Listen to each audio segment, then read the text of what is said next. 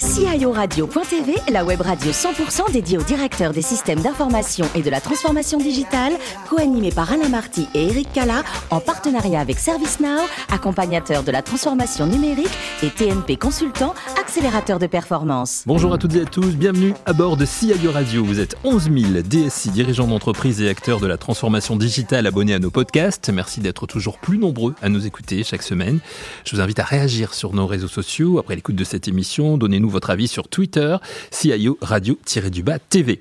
Pour co-animer cette émission, à mes côtés, le directeur euh, des ventes euh, dans le domaine financier de Service Now, Gérard Ocaillem. Bonjour Gérard. Bonjour. Et Guy Le Turc, qui nous accueille, directeur général et cofondateur de TNP Consultant. Bonjour Guy. Bonjour Eric. C'est toujours un plaisir de partager ces émissions avec vous. Nous recevons aujourd'hui Benoît Rouge, directeur des systèmes d'information de l'Easy Aerospace. Bonjour Benoît. Bonjour. Merci de nous faire le plaisir de participer à cette émission. Parlons de votre euh, parcours avant de d'arriver chez Elysée Aerospace. Vous êtes originaire de Toulouse, vous avez 44 ans. Niveau formation, vous êtes ingénieur formé à l'ENSIMAC de Grenoble. Euh, vous choisissez cette voie parce que vous êtes bon en maths, c'est ça? Oui, j'aime beaucoup les maths. Et euh, bon, bah, comme euh, pas mal d'ingénieurs issus de CPGE, et à l'issue de, mes classes préparatoires, j'avoue, j'avais plus un faible pour les maths que pour la physique. Et, et cette école m'intéressait particulièrement pour son cursus informatique et mathématiques appliquées. Et c'est là que vous découvrez l'IT, ou que vous commencez euh, vraiment à vous y intéresser oui, je rentre plus dans le détail, puisque comme beaucoup d'enfants, on joue avec son ordinateur, mais sans forcément euh, le démonter, savoir ce qu'il y a à l'intérieur. Et, et, là, on a pu rentrer dans le cœur du sujet, et j'avoue, un intérêt particulier pour tout ce qui touche à l'IT, que ce soit euh, des couches matérielles jusqu'au jusqu logiciel, applications, et puis euh, plein de possibilités euh, de choses à faire avec l'IT. Vous commencez ensuite votre carrière chez Accenture. Vous allez rester 11 ans hein, chez, chez, chez, Accenture. Vous nous racontez un petit peu en la résumant cette période importante?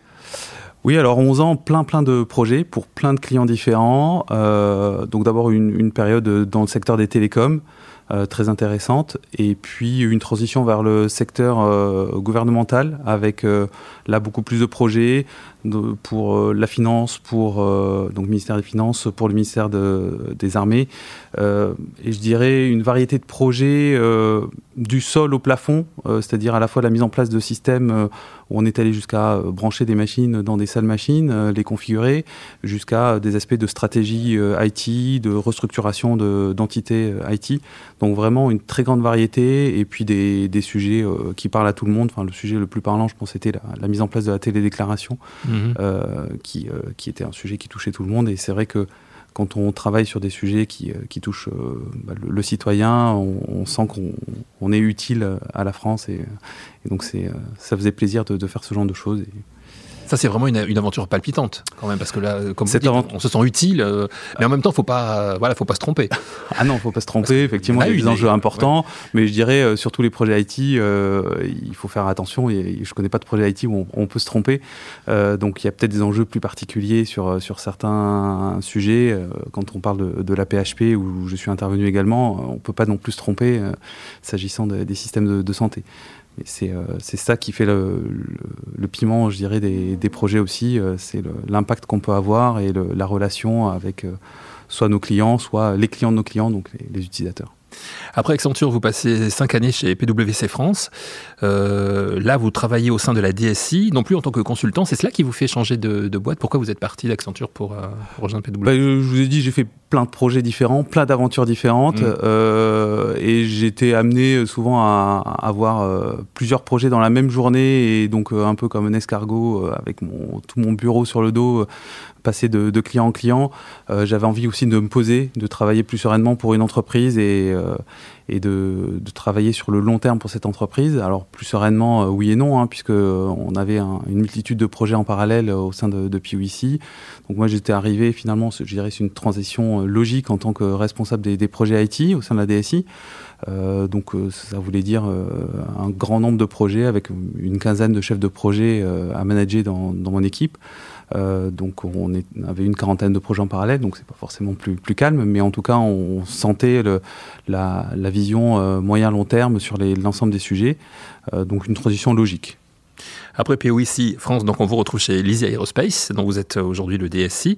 Là vous êtes chassé, hein on vient vous chercher en fait. Donc là, enfin, je cherche un peu, mais c'est vrai qu'on est venu me chercher et, je dirais que hum, c'était une transition aussi logique, puisqu'en fait c'était un poste sur la, partie chefferie de projet, euh, pilotage des, projets, où euh, l'ICI Aerospace cherchait à se renforcer en termes d'organisation de, la partie projet IT. Euh, donc finalement, c'était le même poste que chez PwC, mais dans le secteur industriel, qui me tenait à cœur, puisque, bon, étant originaire de, Toulouse, l'aéronautique, ça me parlait. Et, donc, c'était un poste vraiment motivant en termes de transition. Alors avant de céder la parole à Guy et à Gérard, peut-être présentez-nous euh, en quelques mots Lizzie Aerospace. Donc la Lizzie Aerospace euh, fait partie du groupe Lizzie qui a, qui a plus de 200 ans d'âge, donc mmh. c'est, qui est quand même euh, notable. donc c'est une entreprise qui est basée dans 9 pays. On a une vingtaine d'usines. Et alors, on a été fortement impacté par la, crise, hein, mais pré-crise, on était à un chiffre d'affaires d'un milliard d'euros. donc, qu'est-ce qu'on fabrique? On fabrique des, pièces de fixation et de structure pour les, plus grands acteurs euh, du secteur aéronautique. Donc, ce sont des pièces euh, qui permettent d'assembler plus vite, mieux les, avions. Euh, pour aussi réduire les coûts. Et également, on fabrique des pièces de, de structure critiques sur certaines parties moteurs ou structures des avions. Et je suis sûr que c'est un domaine qui passionne particulièrement nos, nos deux consultants, à savoir Gérard et, Guy. Guy, vous avez évidemment des questions pour un autre invité, pour Benoît. Benoît, après euh, Accenture et PwC, euh, vous rejoignez donc cette entreprise industrielle familiale, je crois. Oui. Et alors, qu'est-ce qui, qu'est-ce, qu'est-ce qui change fondamentalement quand on rejoint une aventure euh, familiale qui a deux siècles d'existence versus les grandes marques du conseil?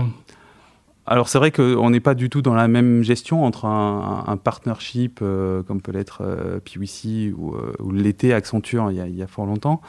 je dirais qu'il y a une vision long terme et quand on, a une entreprise comme ça qui s'inscrit dans la durée, je trouve ça très intéressant parce que, alors certes, il y a de la réactivité, hein, on cherche à faire quand même des, choses à court terme et il y a une volonté de de s'adapter au marché, s'adapter à nos clients et, de, de, voir le, futur. Mais il y a aussi une, une, vraie vision long terme sur les investissements, sur euh, la stratégie de l'entreprise.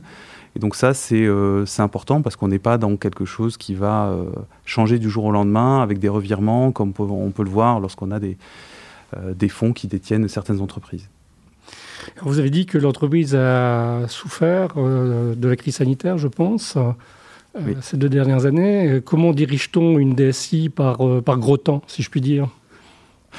Eh bien, euh, on s'adapte. Alors, on s'adapte, sachant qu'on avait déjà un terreau assez favorable, c'est-à-dire qu'on avait déjà tout un tas de conditions pour le télétravail. alors, bien sûr, il y a eu plus de télétravail, il y a eu plus de moyens à fournir aux utilisateurs, mais on avait déjà tout ce qu'il fallait. Euh, et puis on s'adapte en, réduisant la voilure, euh, comme l'ont fait nos usines d'ailleurs, pour s'adapter euh, au marché. et puis on fait en sorte d'assurer l'essentiel pour que nos usines puissent travailler, pour qu'on puisse livrer nos clients, produire et, surtout se protéger, puisque c'est un enjeu essentiel aujourd'hui. On parle de plus en plus euh, du rôle euh, de, la data dans les entreprises. Alors, dans une entreprise industrielle comme la vôtre, quelle, est la place de la data entre les usines, les ventes, euh, les prévisions, etc.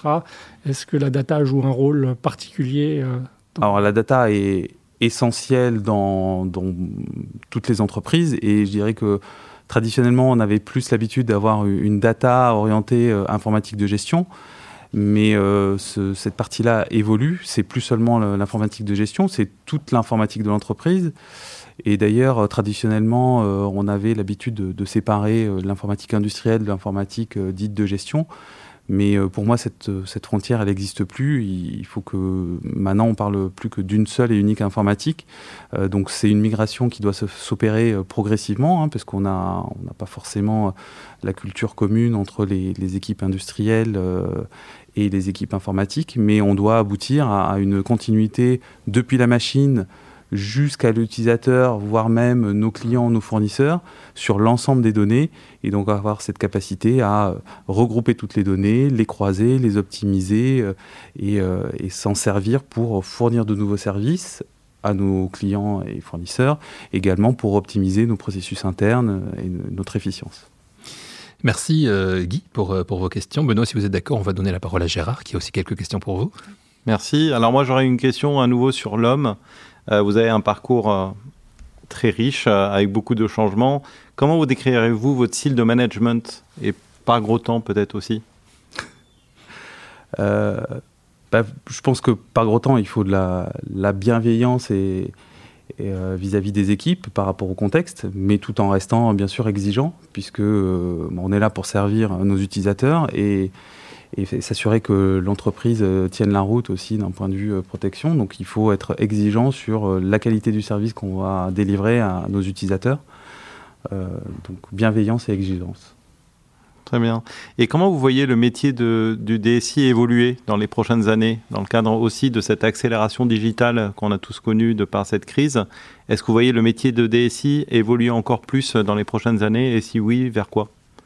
Bah, ce métier de, DSI, euh, c'est plus un, fournisseur de PC et d'applicatifs. Euh, aujourd'hui, on voit que de plus en plus d'utilisateurs euh, vont vers des services en SaaS par eux-mêmes, ils vont chercher des, services. Donc on n'est plus là pour détenir toutes les clés. au contraire, on doit être des facilitateurs, on doit être en fait un maillon de, de la chaîne avec un accompagnant pardon, nos, le business. Donc on doit se, tourner vers nos métiers pour devenir des, partenaires et euh, construire avec eux les solutions de, demain. Donc ça veut dire que euh, on doit être là pour proposer tout l'arsenal qui leur permet de, travailler de façon autonome, puisqu'on ne peut plus être dans un mode où la DSI est, un goulet d'étranglement et, tout doit passer par quelques personnes et les, utilisateurs ne sont plus en capacité d'avancer, ou en tout cas n'ont pas la capacité d'aller aussi vite qu'ils le voudraient. Et d'un autre côté, euh, nous sommes garants de la protection de l'entreprise, donc on, essaie d'expliquer euh, au maximum à nos utilisateurs euh, les enjeux de la cybersécurité et de, de, faire en sorte de bah, d'ouvrir d'un côté tout en protégeant de, l'autre. Hmm. Et cette formation des collaborateurs, aujourd'hui, vous l'avez euh, outillée quelque part? Vous avez rendu les gens de plus en plus autonomes sur cette partie? Donc cette formation, elle est essentielle. On a déjà fait un certain nombre de choses euh, pour sensibiliser les utilisateurs. On, le, on fait des rappels réguliers. Euh, et il faut qu'on aille encore un peu plus loin, puisque c'est un vrai sujet de sécurité, de la même façon qu'on a dans nos usines de la formation régulière sur tout un tas de, sécurité humaine, sur la protection euh, de nos employés par rapport à euh, leurs conditions de travail. Il faut qu'on les informe aussi régulièrement et qu'on les sensibilise, puisqu'on se rend compte que euh, c'est jamais quelque chose de complètement acquis. Il faut faire des, rappels réguliers, il faut montrer des exemples aussi de, choses qui ont pu se passer. Malheureusement, il y en a régulièrement dans la presse, il y a, il y tout un tas de choses qui peuvent paraître euh, bête pour la plupart des gens en disant jamais je ne tomberai dedans et puis en fait euh, bah si puisque les, les attaques ou les, phishing sont de plus en plus sournois, sont de plus en plus perfectionnés donc euh, il est de plus en plus difficile de, discerner justement ces attaques-là. Merci Gérard pour, euh, pour ces questions. Euh, Benoît, l'organisation, ça vous connaît, hein, parce que quand on regarde votre parcours, euh, il y a quoi, une vingtaine d'années de cela, vous avez organisé un raid sportif. c'était il y a longtemps. C'était il y a longtemps. C'était quoi comme aventure, ça? C'était un raid sportif justement à Grenoble. Bah, c'était un, un, raid organisé par les étudiants pour bah, les étudiants, mais pas que, dans les environnements, dans les environs de, de, Grenoble, avec donc du vélo, de la course à pied, du rappel, du tir à l'arc différentes épreuves. Euh, donc une équipe d'une petite dizaine de personnes euh, qui montait toute l'organisation. donc personnellement, j'ai été en, charge de, définir tout l'itinéraire, puis ensuite la direction de course. Et il y avait des équipes logistiques, sécurité. donc c'était deux jours d'aventure pour les, les étudiants grenoblois dans les environs de Grenoble. Et ça reste un beau souvenir, bien sûr. Et ça reste un très beau souvenir. Dans, quand vous n'êtes pas justement des DSI, vous, euh, vous aimez aussi cuisiner. Hein, je me suis laissé dire ça. Qu'est-ce que vous aimez cuisiner? Et qu'est-ce que ça vous, ça vous donne, cette, cette idée, cette envie de cuisiner? Qu'est-ce que ça vous provoque? Bah, La cuisine, euh, je, je ça, ça rejoint la, notion de, de partage. Mmh. Et, donc, c'est, euh, ce sont essentiellement des, des plats, des plats mijotés que j'aime bien faire et partager effectivement avec des amis, avec la famille. c'est un moment convivial avec une bonne bouteille de vin. Ah, J'allais y venir, parce que quand on dit bonne table, on a toujours un bon vin à table. C'est quelle région, quelle couleur pour vous? Bah, Étant originaire de, Toulouse, avec de la famille dans, dans l'Aude, c'est vrai que je, je, suis plutôt porté vers les vins dits de, soleil, donc tout ce qui est mm. autour de, de la région de, de l'Aude, donc euh, Corbière, Minervois, également euh, Côte-du-Roussillon. Euh, ouais. Tout ce coin-là. C'est vrai qu'il y a de très très bons vins.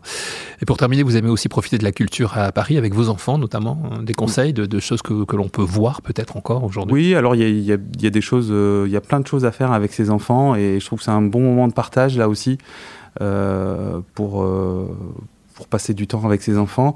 Alors, euh, deux, idées. Euh, oui, j'ai euh, par exemple le musée en herbe qui est, qui est très bien pour, pour les enfants de très jeunes à, moins jeunes, avec des, expositions qui, qui, changent régulièrement et qui sont très ludiques, mmh. avec beaucoup de choses à faire. Et puis, dernièrement, avec mes enfants également, l'exposition David Hockney. à l'orangerie qui, qui m'a plu et qui, qui, les a enchantés aussi. ce panorama est fabuleux à, à voir. Eh ben merci pour ces bons conseils. En tout cas, on va les suivre. Merci d'avoir participé, cher Benoît, à cette émission. Merci également à vous, Gérard et, et, Guy. C'est la fin de ce numéro de CIO Radio. Retrouvez toute notre actualité sur nos comptes Twitter et LinkedIn. Et rendez-vous mercredi prochain, 14h, pour une nouvelle émission. L'invité de la semaine de CIO Radio.tv, une production B2B Radio.tv en partenariat avec ServiceNow, accompagnateur de la transformation numérique et TNP Consultant, accélérateur de performance.